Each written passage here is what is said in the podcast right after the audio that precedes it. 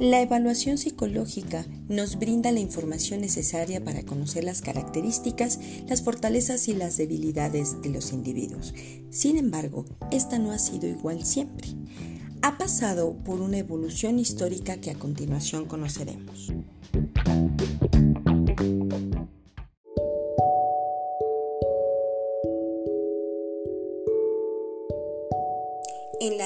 Antigua sabemos que la astrología era utilizada para conocer la conducta de los seres humanos. En China ya se realizaban evaluaciones para saber qué niños podían estar en la administración pública. La antigua Grecia también hace evaluaciones a partir de las características somáticas de los individuos.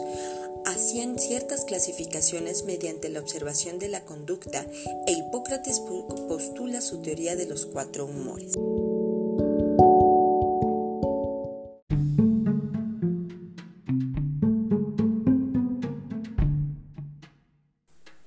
Durante la Edad Media, la influencia teológica detiene por completo el pensamiento hipocrático. Se relaciona en ese entonces a la enfermedad mental con la posesión demoníaca. Se utilizan interrogatorios y el libro Maleus Maleficarum para evaluar la conducta de las personas.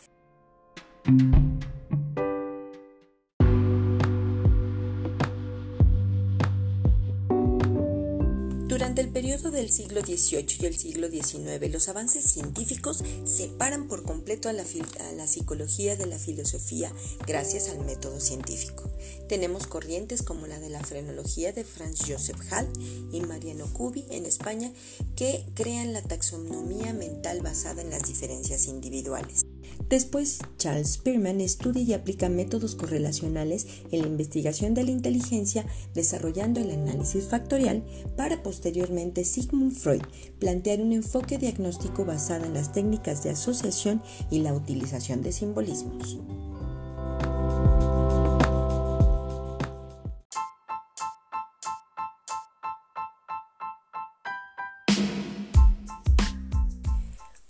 Continuemos viendo la interacción que tienen las diversas ciencias con la evaluación psicológica, como en el caso de Ketelek, que fue un matemático belga que estudió las variables biológicas y sociológicas. A partir de ellas, desarrolla normas y medidas de tendencia central. Esto fue una gran influencia para Francis Galton, Clark Burson y Charles Perman. La psiquiatría, en su necesidad de realizar diagnósticos diferenciales, entra con una enorme aportación. Philippe Pinel realiza la clasificación de enfermedades mentales y postula el valor y la importancia de las historias clínicas en el diagnóstico. Emil Kraepelin consolida la teoría de Pinel y analiza la memoria, la atención, la capacidad de aprendizaje, entre otros, y que son factores fundamentales para la evaluación. Jean-Dominique Spirol evalúa y clasifica los grados y tipos de retraso mental. Su criterio fundamental fue el uso del lenguaje.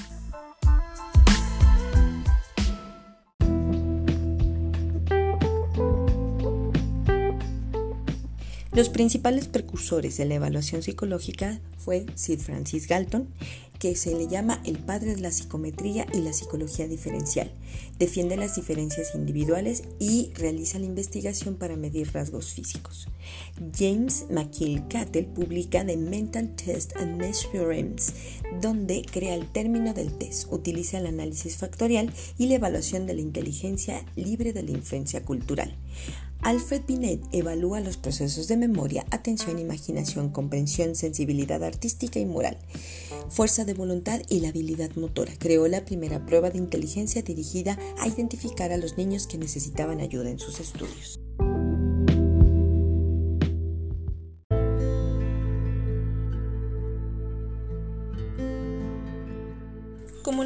La historia hace que todo cambie y esto no es una excepción en la evaluación psicológica.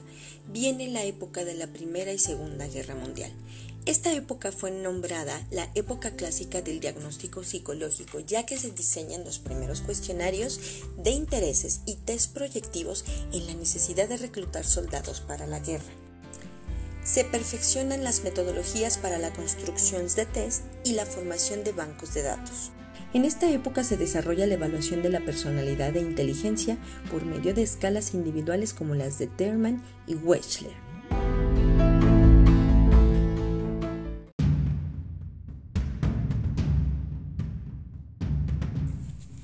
Sin embargo, después de la Segunda Guerra Mundial, el entorno cambia y comienza la crisis en la evaluación psicológica ya que ésta se especializa en la selección de grandes masas, y esto ya no era útil, de acuerdo al nuevo enfoque que era la necesidad del mundo entero, que era la evaluación individual y para la rehabilitación. La psicología soviética postula que la evaluación de personalidad no deriva de la evaluación estadística de los datos externos. Eso solamente ofrece un enfoque mecánico. Afirman que la evaluación depende del contexto, de la educación y la evolución de la persona y se determina a partir de la observación lo que dice que la evaluación psicológica, como antes se consideraba, tiene una falta de fiabilidad y de validez.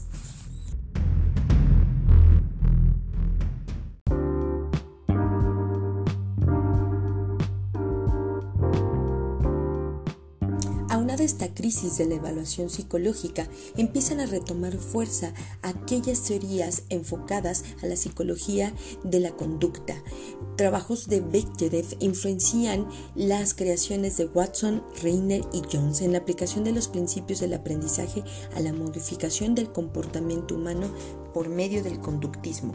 Precursores de la modificación de la conducta fueron Skinner en Estados Unidos, mediante el condicionamiento operante, Wolpe en Sudáfrica, que es el creador de la psicoterapia por inhibición recíproca, y Eysenck en Gran Bretaña, que postula a la neurosis como una conducta inadaptada que se puede modificar mediante el condicionamiento. Sin embargo, la modificación de la conducta está enfocada básicamente al tratamiento, por lo cual se enfrenta con la evaluación psicométrica y entra en crisis, debido a la relevancia del DSM-3 que empieza a familiarizarse con etiquetas diagnósticas combinando la evaluación conductual y el diagnóstico psiquiátrico. Esta crisis en la evaluación de la conducta evidenció que no todos los individuos tienen la misma conducta y no todos pueden obtener los mismos resultados. En la actualidad el surgimiento de la psicología clínica abre todo un panorama pasando del paciente psicológicamente enfermo a aquel que tiene solamente problemas psicológicos, abarcando más allá de solo lo mental.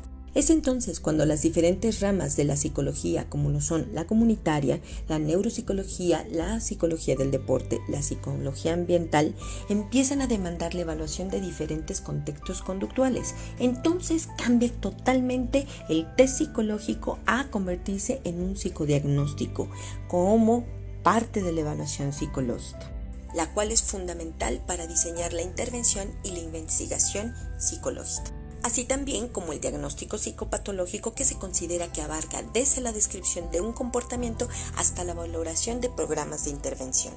Ahora, el verdadero auge es en la psicología de la salud, ya que la evaluación ecopsicológica del sujeto permitirá determinar factores de riesgo y realizar los cambios ambientales que serán fundamentales en los tratamientos de los próximos años.